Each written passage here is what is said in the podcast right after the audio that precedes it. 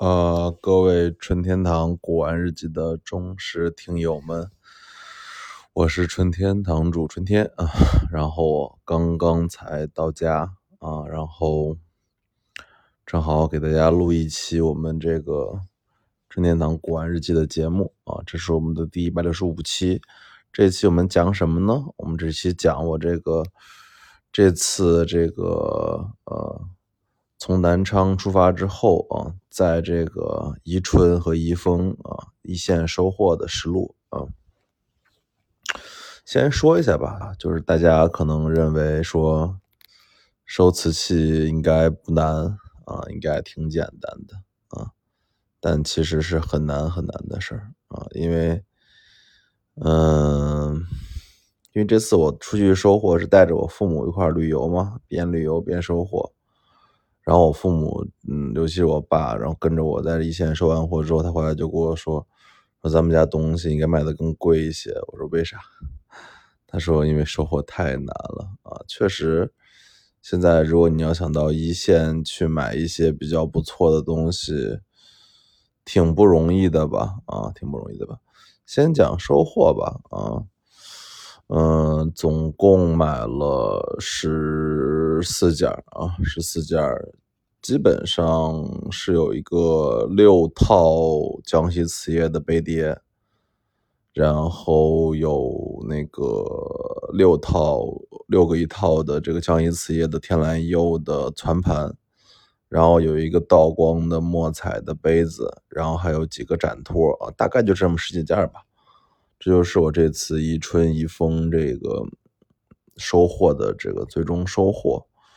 我先讲一下吧啊，因为我们当时路线是从南昌市先到了是宜春市的宜丰县，因为这个是我母亲的故乡啊，她是宜丰天宝人，所以我们先去祭祖了啊。祭祖之后大概花了一下午时间吧，给各个先祖，呃。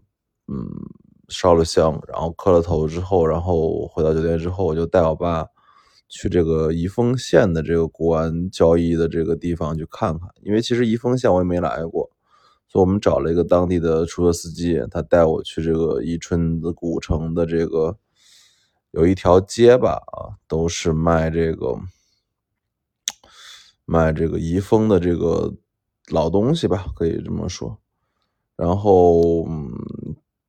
整个店铺总量大概是十二三家吧，啊，然后有四五家是关着的，然后七八家都是卖这种从这个宜丰这个一线地皮收的货啊。在宜丰县里，我是一件都没有买啊。宜丰其实是中国著名的这个状元县啊，从清代从明代到清代吧，总共出了可能有。十几个状，十几个进士，几十个举人和上百个这个秀才，这在中国其实挺罕见的。所以宜丰经常能出一些比较好的笔墨纸砚和一些书籍的东西。那这次我在各个店里面看，我觉得很难啊，大量的东西都是一些石雕的，比如说拴马呀，石雕的一些窗花呀。然后还有一些木质的窗花呀，啊，这类东西挺多的。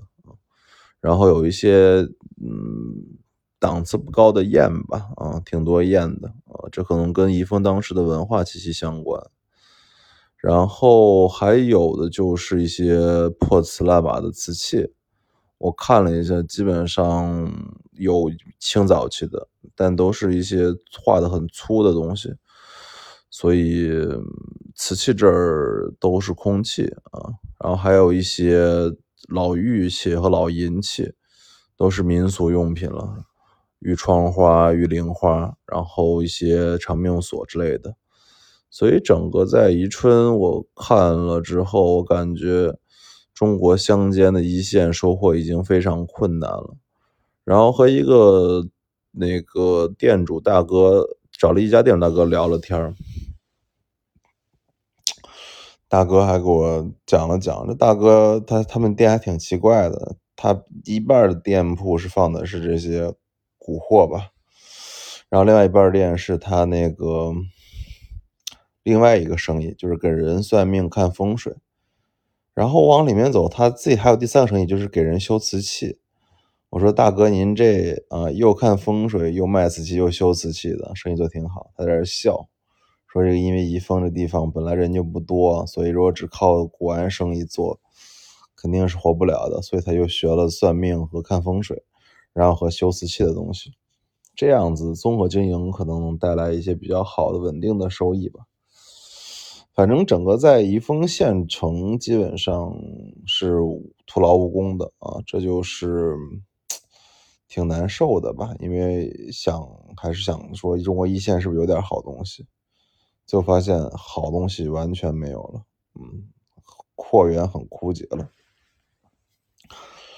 然后，嗯。然后第二天我们就去了这个宜春市啊，宜春市，因为我带着父母本来去泡这个，呃，温汤镇的温泉，嗯，因为这个温汤镇温泉挺有名的，别人给我介绍是中国第一个、唯一一个富硒的温泉吧，啊，没有硫，只有硒元素。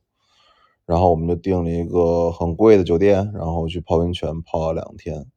然后每天的生活就是早上在泡温泉、打乒乓球。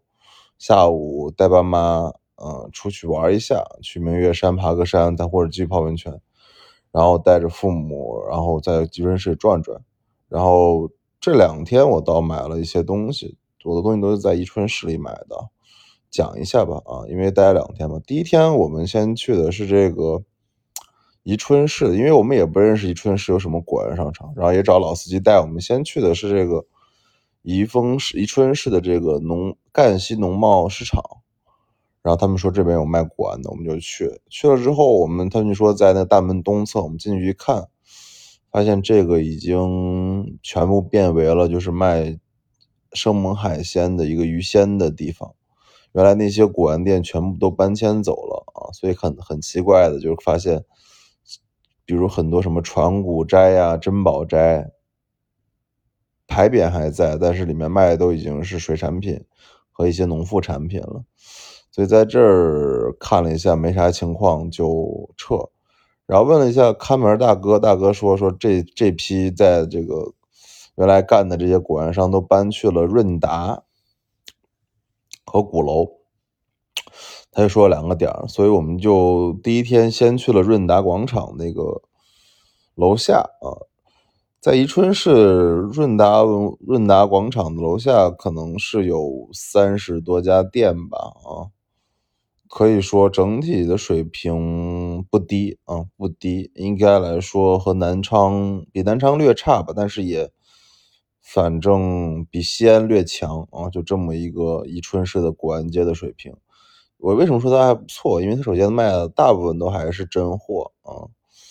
因为他们也都是因为宜春县，宜春是个三级城市嘛，它大量东西也是从宜丰这样的四级县收的，所以就去了之后，嗯，大概三十多家店里面有二十多家都开着的，而且他们还在开一个交流会，所以那天还有地摊儿什么的，所以整体看起来这个润达办的还不错。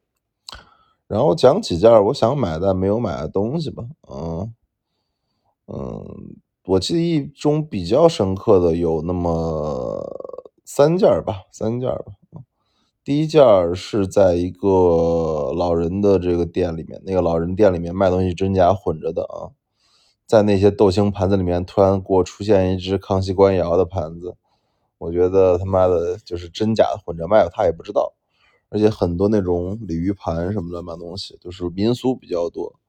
但是他在那个他的那个窗台那儿放了一只可能高度有四十五厘米的巨大的一个天球瓶，然后上面暗刻的安巴纹的安巴纹和宝相纹的粉彩的这个纹饰，那个瓶子是真的啊，晚清民国的一个巨大的一个天球瓶啊，画的其实还不错，就是胎有点糙，嗯，胎有点，但是挺开门的。问价多少钱？他说七千五。其实价格一点都不贵啊，因为在一个四十五厘米的一个这么大的一个天球屏下，七七千五这价格再还一还六千多块钱拿是很合适的。因为你只要一到深圳，你张手一卖就两万嘛。对。然后为什么我没有买呢？因为其实是因为我嫌太重，哈，这就是一个问题。因为一抬手那东西重量估计有二十多斤吧，哎，我觉得有点麻烦，而且整体看它那个底部这儿又有两处就是环形的冲，价格可能会影响到六折左右，就是能卖到一万到一万二吧，可能。然后大概还是有百分之五十的利润的。但是最后没有买，原因还是因为我觉得第一就是太大了，不好携带，不好卖；第二就是客户群这儿对于这种晚清的粉彩的这么大的东西就有点艳俗，有没有客户吃，这我也拿不准。整体上没有买原因主要是偏向于自己懒了，就是觉得不想提个这么二十多斤东西回家，太重了。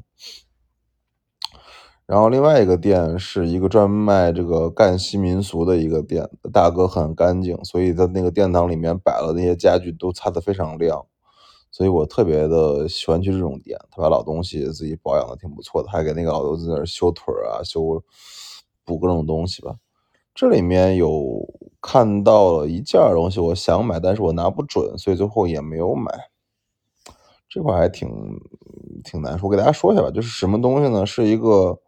青铜的三山镜啊，我先说一下，三山镜就是一个战国开始常见的一个品种吧，在镜子里面算不错的一个品种。三山镜从战国开始到东汉、西汉都在产，然后到了东汉之后，基本上这个三山镜就不再出现了。再次出现的时候，就出现到民国，有大量和包括现在有大量仿这个高古或者中古。三山镜的这样的东西，然后这个镜子我拿了之后，我觉得是真的，但是因为我不懂不懂青铜器啊，或者不懂镜子，所以我拿不准。价格开的也不是很高，两千元，可能就是在一千八九附近吧。啊，这东西我自己感触来感触去，我觉得应该是老的。嗯，明如果不到，就是在清。清末或者说清晚期徘徊，然后主要是在于，就是因为镜子不是咱擅长东西，最后琢磨半天，问了半天价，想了半天，还是没有买，因为货不对版嘛，就是觉得这东西我掌握不了，算了，不想花这个钱。然后第三件东西，嗯，我让我想一下啊，第三件东西我现在有点想不起来了。第三件东西是一个，嗯，好像没啥了，想不起来了，实在想不起来了。就是反正在宜春第一天在这润达广场，润达这广场的古玩街里面看，大概就是看这两个东西还有点意思，有点哦。第三件东西是有一个对，有一个明弘治将军盖的盖子，那东西其实挺开门的，应该是弘治正德的盖子，但是。将军盖，我本来想买，因为这要价也就是二三百块钱，但是因为我想他妈要再配一个罐子，挺麻烦，也最后没有买。反正在那儿大概就这三样东西给我的一些印象吧，嗯。然后到了宜春的第二天，我就进入了一个丰收期啊，就是我买了很多的东西，这运气非常好。然后因为刚昨天说嘛，就是在赣西市场的时候，人家告诉我说有两拨人，一波去了润达广场，一波去了这个鼓楼。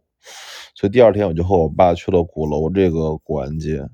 鼓楼这儿古玩街，其实我第一讲实话，第一次找我没找到，哼，因为他妈的实在藏太深了。然后我们找了半天，找了这个古古城区的这个保安，就是管这个交通和这个保安说说哪有卖古老东西的。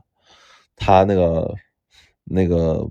嗯，那个警察叔叔还挺不错的，他自己带着我走了差不多六五六分钟路，把我引到了一个巨小的一个巷子里，哇，巨小巨小的巷子里。然后这里面一往前走啊，发现有四五家在卖这个古玩店的东西，然后就进入了一个运气比较好的一个阶段吧。我先讲在哪儿买的，就是在那个很深的巷子里面。然后有几家门面巨小的这古玩店，然后我和我爸进来之后，一开门之后灯都没有开，我说哥你怎么不开灯呢？他说平时没人来呀，我也没怎么开灯。然后我说那灯现在能开吗？他一拉那灯他妈还是坏的，灯都开不了。所以我这第二天买东西全靠的是我这个手机打的这个灯在里面在这寻摸东西，我靠太神了。嗯，比较好吧。一上一进去，我一看他那个柜台上摆了就一套江西瓷业的盖碗啊，很很好。我都没有看底，我就知道他肯定江西瓷业的。当然，因为那个风格很江西瓷业嘛，就是画的是正面是，嗯，盖碗上应该写的是和顺昌制的，但是有几套花卉吧。然后底一翻啊，特别漂亮。大清呃，那个江西瓷业公司，哎呀，我就特别开心，因为你知道吗，在江西瓷业这个东西里面，盖碗常见，但是成套的六个在一起的盖碗非常少见。然后一问价格，哎呀，要的也不贵呀，觉得这东西一算，百分之二百的利润出来了啊，我觉得非常的靠谱。然后最后的价格应该也不高啊，在七千多一点吧，拿下这六个一套的啊，就是一就是六个就是六套整体在一起的成为一大套的江西瓷业粉彩花卉的盖碗，画的非常好啊，就是六个里面六套里面只有两套是完美的，三套有点小毛病，第还有最剩一套是缺盖整体这个品相下来，我自己估摸着。就那套好的，一套好的能卖四千，两套好的卖八千，然后三套不太好的能卖个三千多吧，然后再加上一个缺盖的，能卖一千多、两千多，所以整个加起来应该在一万七左右，整体售卖价卖的好卖到两万左右，但是你的成本才七千多嘛，所以我觉得这套这个的话就能挣一万多块钱啊，觉得还是比较划算的，嗯。然后进了第二家店啊，第二家店更有意思。然后那大哥先给我拿了几个东西给我看，然后那都是写的是这个光绪相关的款，叫做秋风锦叶唐制啊，是一个青花的盖碗，两个一套的。其实我觉得是真的啊，然后我就骗他，我说，嗯，看起来怎么这么新的不老？他说怎么可能不老？八千一个卖的特别好。我一听他这一套卖八千多块钱，我操！我说这东西我们生意谈不了。我就问大哥，我说哥有什么江阴瓷业或者晚清官窑东西吗？他说官窑这早都卖完了，江阴瓷业还有几个破烂的，你看看。然后就很幸运的拿到了一堆破烂，很对破烂在他们家那个柜子最上面摆着呢，总共是六个的攒盘，档次非常之高啊！因为拿到手我就觉得我又捡漏了，因为。江阴瓷业的品种我玩的非常多，但是攒盘级别的这种单色釉攒盘我是从未见过。嗯，然后六个里面是六个全是伤，两个是大颗啊，三个是大颗，三个是小颗，基本上就是六个全颗。然后我说这个数量不对啊，我说这个攒盘要拼成一个正方形，现在拼不出来，因为少了一对儿。他说您这一看就是大行家，说您这看到问题了。我说是。我说哥，这个怎么卖？他说你想出多少钱？我说三千五啊，因为我一张口就是他妈往很低的去要的嘛。然后他说那你，呃，你是旅游的还是这个怎么地的？我我爸正正准备说他是旅游的，我马上张嘴说我们是南昌开店的啊，我们来这个宜春收货的。他说那就是同行是吗？我说是。我说哥给了点利润。他说：“我也那个大哥说，那我也不多说了。我自己本来想这一套里面好的那套留着的，坏了的卖了。六个加一起，我要你个八千五，觉得合适吗？其实价格我内心进入了一个非常快的一个算的过程。我心里一想啊，嗯这六个里面的一个完整的大概市场价能卖，因为它的全盘是。”八个三角形组合在一起是一个大的一个正方形。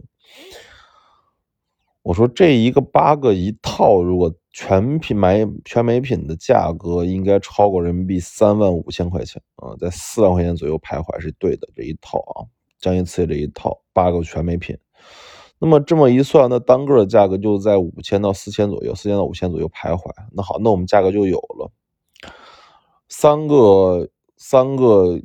缺肉的话，大概市场价我估计能卖到六千到六千五左右，三个全部都是大缺肉的，这就是六千五百块钱。然后三个好的里面都是三个边角有小颗的，我估计价钱能卖到九千到一万块钱左右。这两个相加，我估计的能卖到一万五千元左右。他要价是八千多，我这一算，就是价格又给我出了一个百分之百的利润哦。所以我就说，那我最多给您出六千。他说：“那您加点儿。”我就给他讲了半天，说您这又缺又失群了，又是磕又是碰的，而且你们这宜春这地方难找的很，讲了半天，做六千不到拿下吧，啊，大概就这么个事情，嗯，嗯，这套东西保守利润有百分之一百五十啊，然后后面又收了一些那个，哦，收了一个还收了一个不错的，也是在在在他们旁边这个店里面收的一个碎了的。道光墨彩的仕女双，就是齐和齐和秦的这个纹饰的一个仕女图的墨彩的杯子。大家知道，我其实对这个道光细粉是很有感、很有很有研究的吧？可以这么说。我在我自己玩这么多次里面，道光的墨彩很少见啊，因为墨彩这东西，乾隆、雍正出的多，到到道光这一朝，而且写明处是四字“道光年制仿款”的墨彩非常少见。这个杯子就是一套，就是这种。我自己估摸着全品价格在一万到一万五千块钱左右，然后他这边是打了一套锯钉，然后基本上。我估计市场价应该就是现在的品相价是是全品价格的一点五到两倍。我估计如果在一万二的附近算账的话，它的市场价在两千五到三千五之间。所以他说：“大哥说你要多少钱？”我说：“五百。”就是你自己心里面知道你准备卖到两千到两千五，但是你一张口就是五百。他说：“五百那不行。”他说：“东西现在也可难受了，也是从一个什么什么什么什么什么收的。”说您要真心喜欢我，你给我个八百五。哎，我说八百五什么意思呢？咱就直接说八百一十八八八八八八八。他说那得那就行。所以最后又买一个比较喜欢又比较便宜的东西吧。啊，好吧，今天就讲到讲讲我自己今天在这个宜春宜丰收获的故事。勿见开门不解释，春天堂藏词。